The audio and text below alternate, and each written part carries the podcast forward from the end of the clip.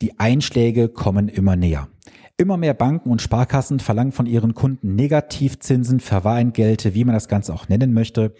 Und ich bin jetzt in den letzten Wochen so oft gefragt worden von Privatkunden wie auch von Geschäftsleuten, gibt es eine Möglichkeit, das Ganze zu umgehen? Muss ich das überhaupt akzeptieren, wenn die Bank mich darauf anspricht? Und dazu möchte ich dir heute Antworten geben. Hast du Bock drauf?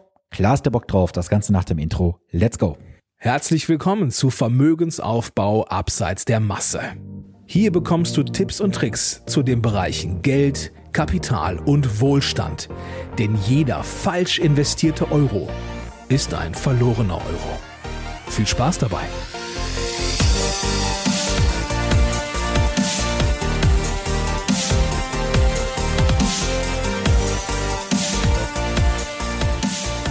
Lass uns heute mal über ein Thema sprechen, was sehr negativ aktuell behaftet ist, aber ich gehe davon aus, dass auch dich das ganze Thema über kurz oder lang erreichen wird. Wir werden heute mal über das Thema Negativzinsen, Verwahrentgelte, Strafzinsen, wie man das Ganze nennen möchte, sprechen. Und die Einstiege kommen, wie ich gerade im Intro bereits sagte, immer näher. Inzwischen gibt es Banken, die seinerzeit sagten, wir wollen ab 100.000 Euro Kontostand ein Verweingeld haben. Andere sind dann nachgezogen, wie jüngst auch die Postbank oder die DIBA, die sagen ab 50.000 Euro. Und inzwischen gibt es auch Banken, die bereits ab 10 oder sogar 5.000 Euro Strafzinsen erheben. Ja, du hast richtig gehört, ab 5.000 Euro zahlst du schon Strafzinsen. Wenn du jetzt Privatkunde bist bei der Bank, dann könntest du ja sagen, gut, 5000 Euro habe ich nicht regelmäßig auf dem Konto liegen.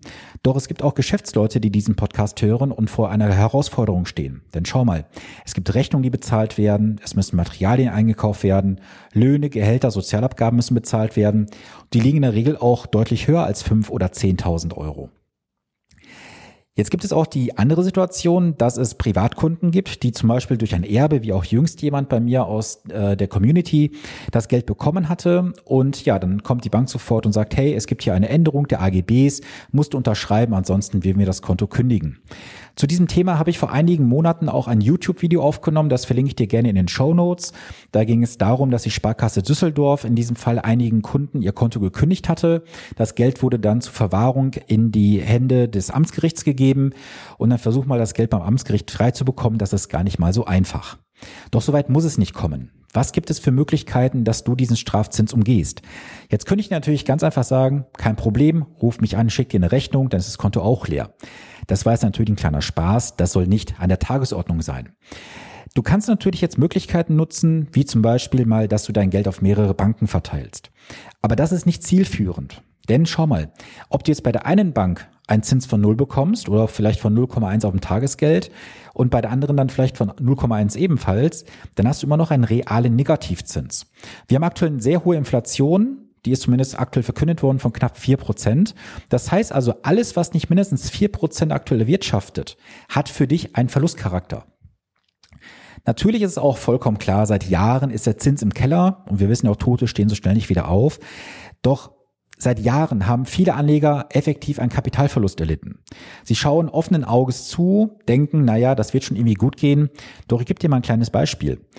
Wenn du heute angenommen 10.000 Euro buchstäblich unter die Matratze packen würdest und würdest das Geld in fünf Jahren hervorholen, dann könntest du dir in fünf Jahren so viel kaufen wie heute für 9.039 Euro bei einer Inflation von zwei Prozent. Und ich hatte gerade gesagt, wir haben heute eine Inflation von vier Prozent. Wenn du das jetzt 15 Jahre später machen würdest, dann sind es 7.385 Euro, ebenfalls bei 2%. Jetzt kannst du gerne mal ausrechnen, was das für dich effektiv bedeutet, wenn du das Geld einfach nur blind irgendwo auf dem Konto liegen lässt und sagst, das wird schon irgendwann vorbei sein. Ich glaube persönlich nicht, dass wir in den nächsten Jahren einen steigenden Zins sehen werden. Ich sehe eher so die entgegengesetzte Richtung, dass wir eher noch mehr Negativzinsen zahlen müssen, anstatt aktuell 1%, 0,5%. Vor kurzem habe ich sogar jemand hier auf einem Wochenende sitzen gehabt zur Beratung. Dieser Herr sagte mir, dass er aktuell bei der Bank 1,1% Strafzinsen bezahlt. 1,1 Prozent nur fürs Liegen lassen. Rechne mal oben drauf Inflation von 4 Prozent, dann bist du bei 5,1 Prozent, die du jedes Jahr an Kaufkraft an deinem Geld verlierst. Was gibt's jetzt für Möglichkeiten?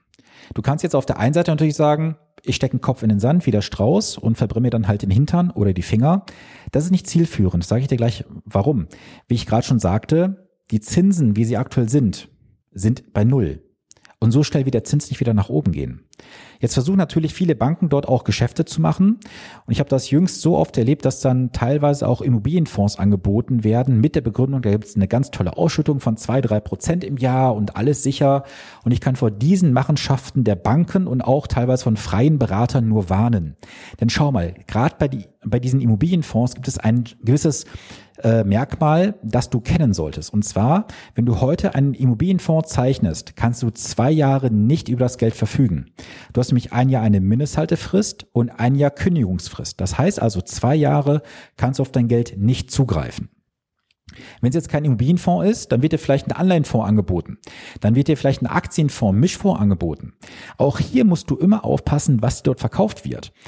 Ich hatte vor, lass mich kurz überlegen, vor ungefähr zweieinhalb Monaten mit einer älteren Frau gesprochen. Die war bei ihrer Bank gewesen, ohne mal jetzt konkret zu nennen, wer es gewesen ist. Und dort wurde ihr etwas angeboten, nämlich eine Mischung aus einem Immobilienfonds und einem Aktienfonds. Und beides hat erstmal einen Ausgabeaufschlag gekostet. Und das ist nämlich genau dieser Punkt. Du musst ja diese Kosten, die du explizit hast in deiner Lösung, bei der Bank, beim freien Berater, wie auch immer, musst du gegenrechnen mit dem effektiven möglichen Gewinn, den du machen könntest oder mit der effektiven Rendite. Und das kann natürlich einige Jahre dauern, bis du diese Kosten wieder reingeholt hast. Ich habe mir mal beispielsweise auch in diesem einen Fall diesen Immobilienfonds angeschaut. Dieser hat einen Ausgabeaufschlag gehabt von drei Prozent und die Rendite lag in den letzten Jahren bei rund 1,5, 1,7 Prozent. So, das kannst du mal gerne rechnen, wie lange du bräuchtest, um nur diesen Ausgabeaufschlag wieder reinzuholen. Hinzu kommen natürlich noch die laufenden Kosten fürs Depot, für die Verwaltung des Geldes und so weiter.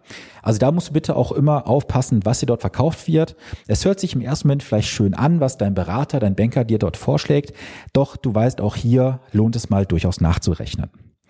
Wie sieht aktuell meine Strategie aus? Meine Strategie sieht aktuell so aus persönlich, dass ich alles Geld, was ich nicht kurzfristig bräuchte, für um Löhne zu bezahlen, um irgendwelche Steuern zu bezahlen und so weiter, das landet bei mir alles persönlich in einer Strategie innerhalb eines Depots.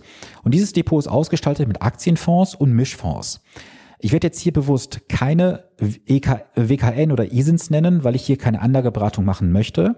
Ich möchte dich dafür nur sensibilisieren, dass du hier genauestens aufpassen musst, dass das Ganze zu deinen zeitlichen Horizonten und zu deiner Risikoneigung passt. Du darfst dich bitte nicht von Vergangenheitsrenditen blenden lassen. Natürlich gab es im letzten Jahr auch so ein kleines Ereignis, diese Corona-Krise, du weißt ja, was ich meine. Da hat sich natürlich dieses Ergebnis auch ein bisschen verschoben, weil natürlich viele Fonds auch im letzten Jahr richtig einen mitbekommen haben, vor den DAX geknallt wurde. Und das verwischt gerade auch ein bisschen diese historischen Zahlen. Ich bin niemand, der jetzt auf die Vergangenheit schaut, denn viele Anleger machen aktuell auch diesen Fehler. Sie schauen jetzt sehr stark auf die Vergangenheit, weil sie glauben, sie kaufen jetzt gerade zu einem Höchstkurs.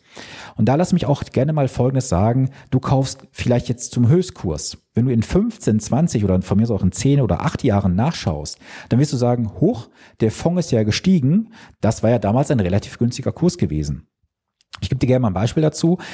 Äh, bei einem Fonds, den ich selber im Portfolio habe bei mir, sah es so aus, dass letztes Jahr am Tiefpunkt der C-Krise war es so gewesen, dass dieser Fondsanteil bei rund 19 Euro lag.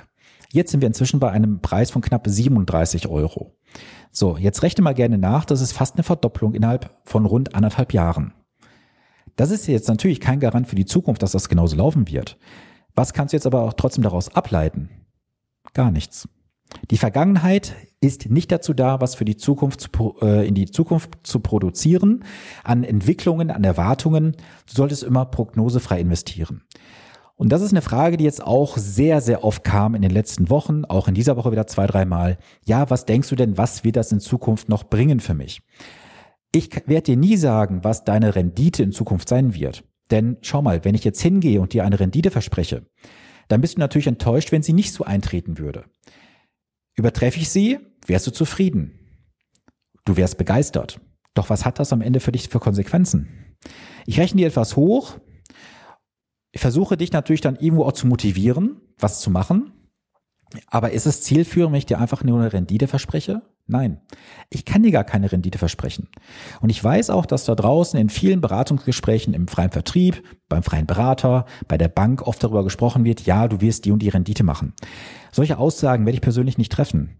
Natürlich muss ich in der Finanzplanung, wenn du mit mir eine machen würdest, immer eine Annahme treffen.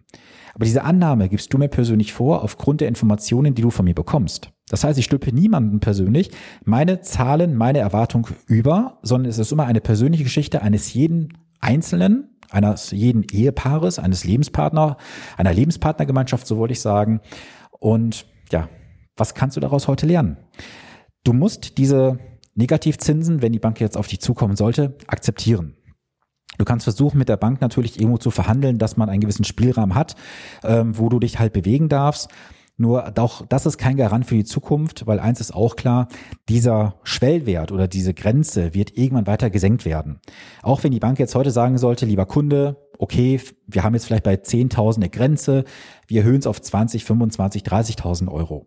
Wenn die Bank irgendwann ihr Geschäftsgebaren ändert, dann wird das reduziert und da bist du wirklich auf Goodwill der Bank angewiesen, dass sie dir dort entgegenkommen.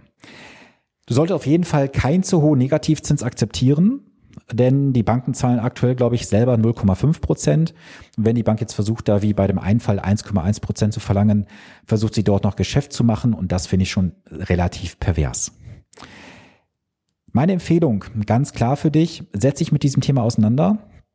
Prüfe mal, welche Liquidität, die aktuell bei dir auf Konten rumliegt ähm, oder auch gerne in Bausparverträgen, wo auch immer. Ich meine, Bausparverträge ist jetzt kein Negativzins, erstmal, aber effektiv ist es auch Negativzins, weil bei 0,1 Prozent, weißt du auch, holst du keine Katze vom Baum runter. Du solltest dich auf jeden Fall damit beschäftigen, dass du dir ein Portfolio aufbaust aus Aktienfonds, Mischfonds und Anleihen in einer gewissen Konstellation, ähm, so dass du jederzeit über dein Geld verfügen kannst. Bei mir sieht die Strategie so aus, dass wenn jemand sagt, okay, ich habe mein Geld geparkt, dann kann er jederzeit auf sein Geld zugreifen. Also jeder hat bei mir kompletten Zugriff aufs Depot, da ist nichts gesperrt von Funktion oder sowas, sondern jeder kann sich direkt einloggen und sagen, hey, ich brauche gerade 5000 Euro runter, ich zahle 2000 Euro ein. Das ist komplett flexibel. Punkt eins. Punkt zwei ist, Du solltest natürlich auch darauf achten, wenn du jetzt so was für dich aufbaust, dass du jetzt nicht hingehst und einfach eine zu hohe Erwartung an die Zukunft hast. Wir werden irgendwann höchstwahrscheinlich auch mal einen Rücksetzer erleben. Und du solltest auch nur mit diesem Geld dort unterwegs sein im Depot, wo du weißt, das wirst du auf längere Zeit nicht brauchen. Es gibt nichts Schlimmeres, als wenn du jetzt investieren würdest, baust dir irgendwas zusammen und auf einmal gibt es vielleicht eine Korrektur im Markt und bist aufs Geld angewiesen. Deswegen mach das gerne in der Dreisatzrechnung einfach mal, dass du schaust, wie viel Liquidität habe ich gerade, was wird jetzt perspektivisch in den nächsten Monaten, Jahren noch gebraucht und welches Geld kannst du wirklich längerfristig entbehren und das solltest du dann auch wirklich nur in deine Strategie reinpacken. Wichtig, diese bitte nicht zu spekulativ ausrichten, denn du musst jederzeit auch liquide bleiben und Risiken kann ich nicht voraussehen, auch niemand anderes. Und deswegen sehe es mir auch bitte nach, dass ich hier bewusst keine Fonds empfehlen werde, weil ich dich A nicht kenne, B möchte ich hier keine andere Beratung betreiben und ich möchte auch jetzt hier nirgendwo in eine gewisse Richtung pushen. Wenn du sagst, das ist für dich spannend, du willst da gerne mal ein Gespräch mit mir führen, gar kein Problem. In den Shownotes findest du einen Link zum honorarfreien Erstgespräch. Da können wir gerne mal so oberflächlich auf das Thema eingehen. Aber ich werde niemandem in diesem honorarfreien Erstgespräch, das ist ganz klar auch, ganz klar sagen, hier nimm den und den Fonds, weil das wäre eine Anlageberatung, die mir erstmal verwehrt ist, weil mir gewisse Informationen fehlen. Und das ist auch für mich ein ganz wichtiger Punkt. Warum solltest du das nicht alleine machen? Schau mal, ich habe jetzt heute Morgen bei Instagram eine Story gesehen. Da wurde die Frage gestellt oder war die Aussage da, es holen sich halt nur die Menschen einen Coach an die Seite, die nicht wissen, was sie tun sollen. Und das ist falsch. Die Menschen holen sich einen Coach an die Seite, die einfach sagen, ich habe zwar die Möglichkeiten, es zu tun, aber ich möchte noch die Impulse von außen haben. Denn auch du als Anleger, als Verbraucher, als Geschäftsführer hast einen blinden Fleck. Du siehst vielleicht gewisse Dinge nicht, die ich von außen sehe. Denn schau mal, warum holen sich Profisportler Coaches an die Seite? Warum haben viele sehr, sehr erfolgreiche Menschen, die ich selber auch kenne, immer Experten, Coaches an ihrer Seite, die sie teilweise mit Tausenden oder Zehntausend Euro Honorar und Gage bezahlen? Weil diese Menschen eine Abkürzung sind, ihnen massivst Zeit sparen, ihnen massivsten Mehrwert bringen und dafür sind sie gerne bereit, das Geld zu investieren. Denn du musst auch hier differenzieren, ist das Ganze eine Ausgabe oder eine Investition? Kurzes Learning nochmal für dich. Eine Ausgabe ist es immer dann, wenn du nichts zurückbekommst. Eine Investition ist es dann, wenn du einen Return on Investment hast, den sogenannten ROI. Das möchte ich heute auch mit dieser oder mit diesem ROI, mit diesem Wort, möchte ich heute auch diese Podcast-Episode schließen. Und ich kann es dir nur nahelegen. Beschäftige dich heute mit diesem Thema, dass du diese Strafzinsen umgehst, wenn du welche bezahlen musst. Wenn du sie noch nicht bezahlen musst, auch dann lass dir gesagt sein, irgendwann kommen die Bombeneinschläge näher zu dir und irgendwann bist du auch reif für dieses Thema. Deswegen kümmere dich gerne frühzeitig drum, lass dein Kapital frühzeitig und langfristig arbeiten Und so bist du auf jeden Fall auf der sicheren Seite, dass du keine Strafzinsen und Gebühren an deine Bank bezahlen musst, sondern du kannst aus dem Ganzen wirklich sogar noch etwas Kapital und Kapitalzuwachs schlagen. So, ich hoffe, du kannst heute einiges mitnehmen. Lass mich nochmal ganz kurz erwähnen. Ich werde im November ein kleines Event veranstalten von einem einzigen Tag. Das heißt, wir werden uns höchstwahrscheinlich auch an einem Samstag treffen und wir werden dort in einer sehr, sehr kleinen und exklusiven Gruppe ganz intensiv arbeiten. Wir werden morgens wahrscheinlich um 8 Uhr anfangen, abends um 8 Uhr aufhören und den ganzen Tag werde ich euch Coaching-Einheiten geben. Es wird umgesetzt, wenn ihr was zu umsetzen habt und ich werde auf alle Teilnehmer explizit eingehen. Das heißt also, wenn du grundsätzlich sagst, du hättest Bock daran, mal so einen richtigen, intensiven Tag zu deinen Finanzen was dazu zu lernen, dann Melde dich bitte bei mir per Instagram, per E-Mail, per Telefon, wie auch immer. Du weißt, du findest einen Weg zu mir. Und dann lass uns gerne einen Tag gemeinsam intensiv arbeiten in einer kleinen Gruppe. Ich kann dich beruhigen, das wird nicht am A der Welt sein. Es wird sehr zentral in Deutschland sein. Du kannst das mit dem Zug super erreichen. Ich muss jetzt nur noch auf eine Abstimmung zu Hause warten, an welchem Samstag das stattfinden kann. Und dann kannst du gerne dabei sein. So, das soll es für heute gewesen sein. Hab eine gute und erfolgreiche Woche. Bleibe gesund und wir hören uns wie gewohnt am nächsten Montag. Bis dahin viele Grüße, dein Sven Stopka.